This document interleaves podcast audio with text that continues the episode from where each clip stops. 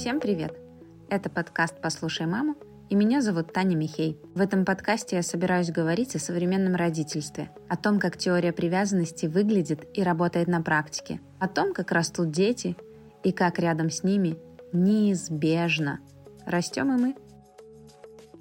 Абсолютно у каждого родителя, да и у меня тоже есть такой опыт, когда что-то происходит, и мы импульсивно или делаем, или говорим то, о чем потом жалеем. Это все нормально, это человеческое, и нет вопроса в том, чтобы как-то искоренить это в себе, чтобы этого не было. Скорее есть вопрос в том, чтобы сделать такие ситуации как можно более редкими, чтобы они не переходили в какую-то систему.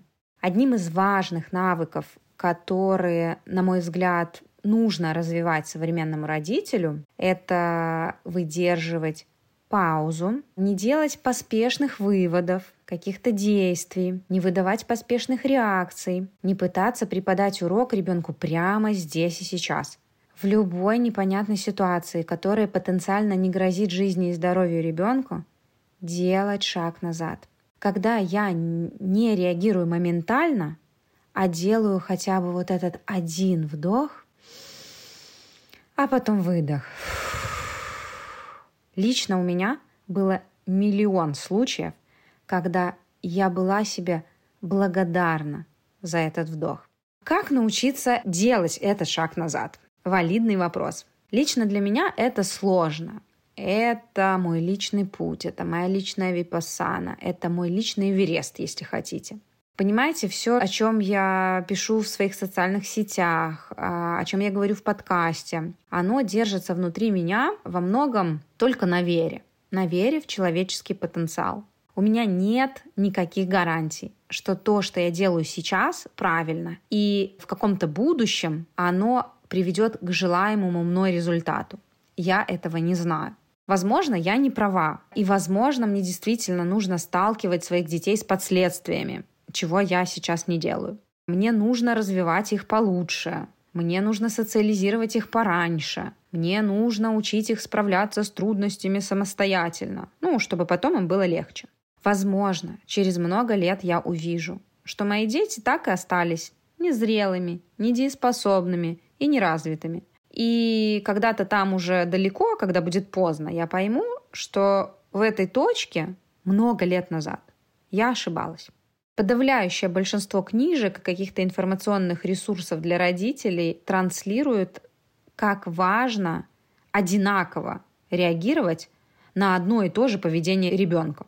В каких-то радикальных вариантах этой рекомендации реагировать одинаково должны все члены семьи, включая, наверное, домашних животных. И делать это нужно моментально для того, чтобы у ребенка закрепилась вот эта вот связь между тем, что он делает и какие последствия это влечет.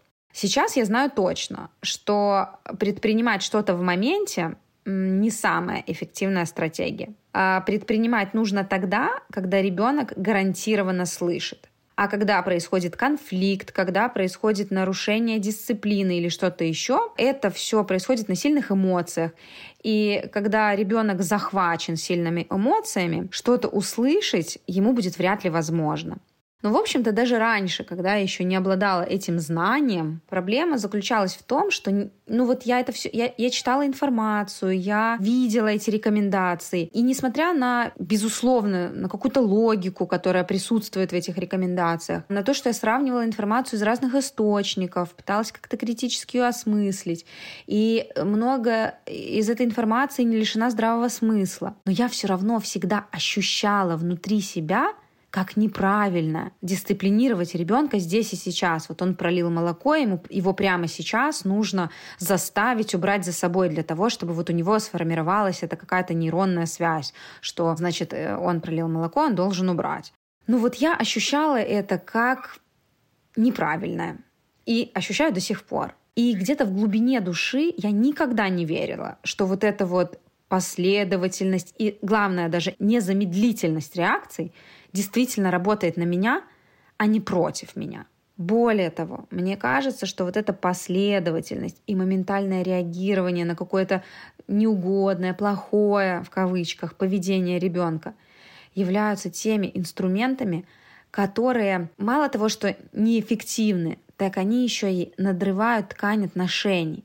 Считается, что если родители будут последовательны в похвалах и поощрениях, то ребенок научится. Считается, что если родители будут последовательны в наказаниях, то ребенок усвоит урок, что так делать нельзя.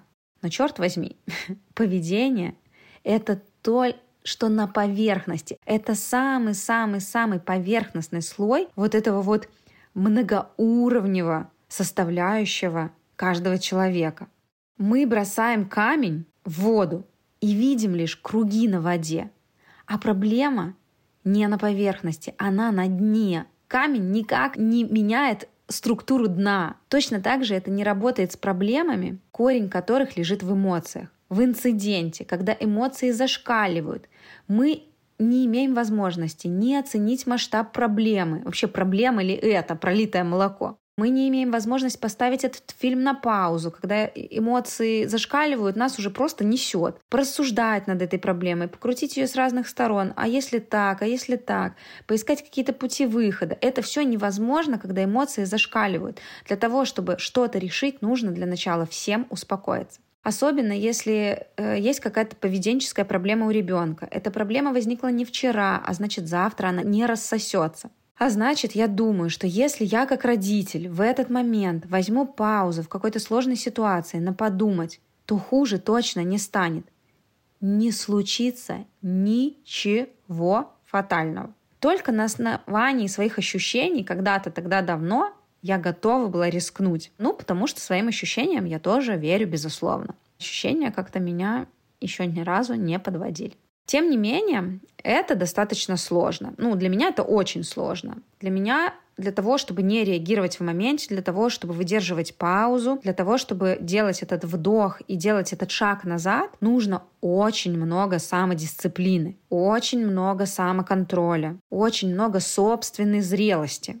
К тому же, ко всему прочему, сюда еще примешивается вот это вот, э, что нужно выдерживать разные реакции окружающих. То есть не только свои реакции, но еще и реакции окружающих. Порой это очень близких нам людей, наших родственников или каких-то друзей, которые на самом деле ждут, что действовать нужно прямо сейчас. Они ждут и прям так вот взгляд такой в упор, да, что, ну вот он же себя плохо ведет, сделай хоть что-нибудь, ну как-то же надо воспитывать. Помимо всего этого, нужно еще очень-очень много грусти в том месте, где не получается. Ведь иногда в родительстве бывают такие моменты, что э, что бы ты ни пробовал, не работает ничего. А, и приходится много-много-много возвращаться в самое начало, чтобы попробовать еще раз. Спасибо, что вы дослушали этот подкаст до конца. За основу этого выпуска я взяла текст из своего телеграм-канала «Родительский дневник», который с 1 октября 2023 года э, начинает работать по подписке. Я приглашаю туда Э, родителей и специалистов, которые работают с детьми, которые хотят понимать чуть больше, чем понимают сейчас. Внутри телеграм-канала есть возможность задать мне любые вопросы и получить развернутый ответ. Получить отклики таких же вдумчивых, где-то даже более опытных родителей. Получить поддержку на этом непростом пути, где вроде бы мы растим детей, но вместе с ними очень сильно взрослеем и сами. Ссылки на свой телеграм-канал я оставлю в описании этого выпуска. И жду вас в новых эпизодах и в своем телеграм-канале «Родительский дневник». Пока!